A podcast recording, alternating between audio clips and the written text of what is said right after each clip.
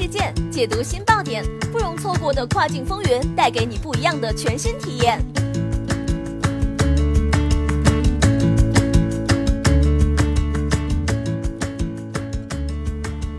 雨果电台，听跨境的声音。各位听众朋友们，大家好，欢迎大家收听这一时段的跨境风云，我是可心。一年到头提到年终奖，我可是双眼放光。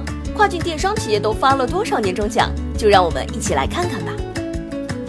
前几日，Anchor 安克创新给一个员工发了三百九十万年终奖，奥基给一个员工发了二百万奖金。这样的消息在卖家圈被疯狂转发，留言区纷纷被别人家的年会字样霸屏。那这件事到底是真的假的？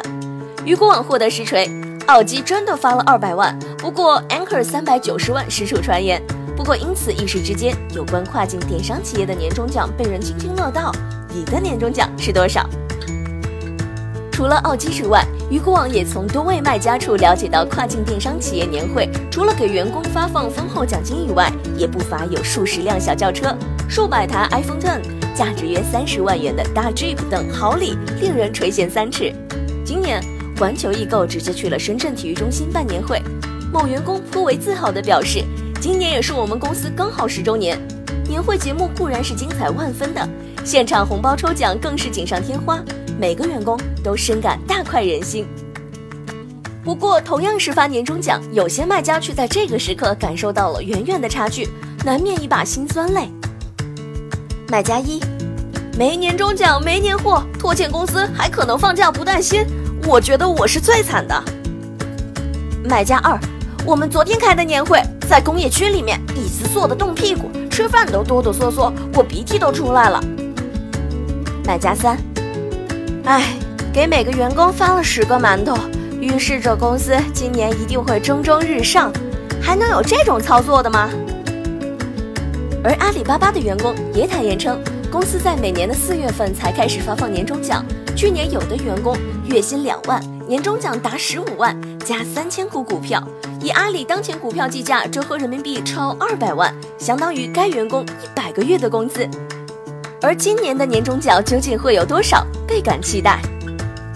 对此，某公司老板不禁豪言：二零一八年突破十个亿销售额，就给大家奖励汽车和最好的手机；二零一九年突破一百五十亿，就给优秀员工奖励一套深圳的房子。不得不说，这些一山更比一山高的年终奖不免令人眼红。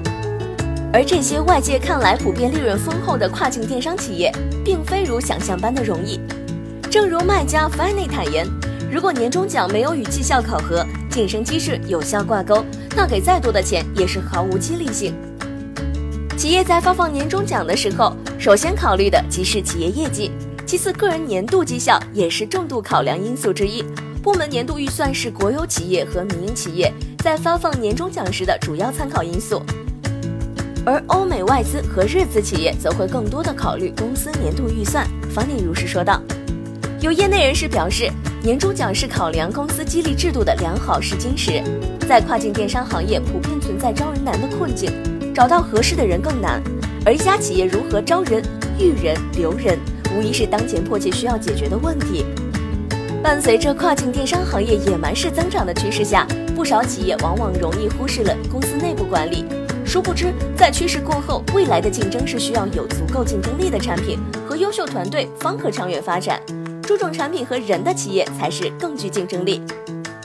由于每家企业背景各异，年终奖文化和制度也是不尽相同。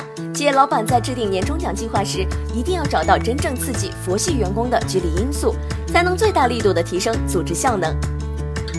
欢迎大家在雨果网 App 圈子里 tag 我们的话题年终奖大比拼，勇敢晒出你的年终奖，或者说说你期待的年终奖吧。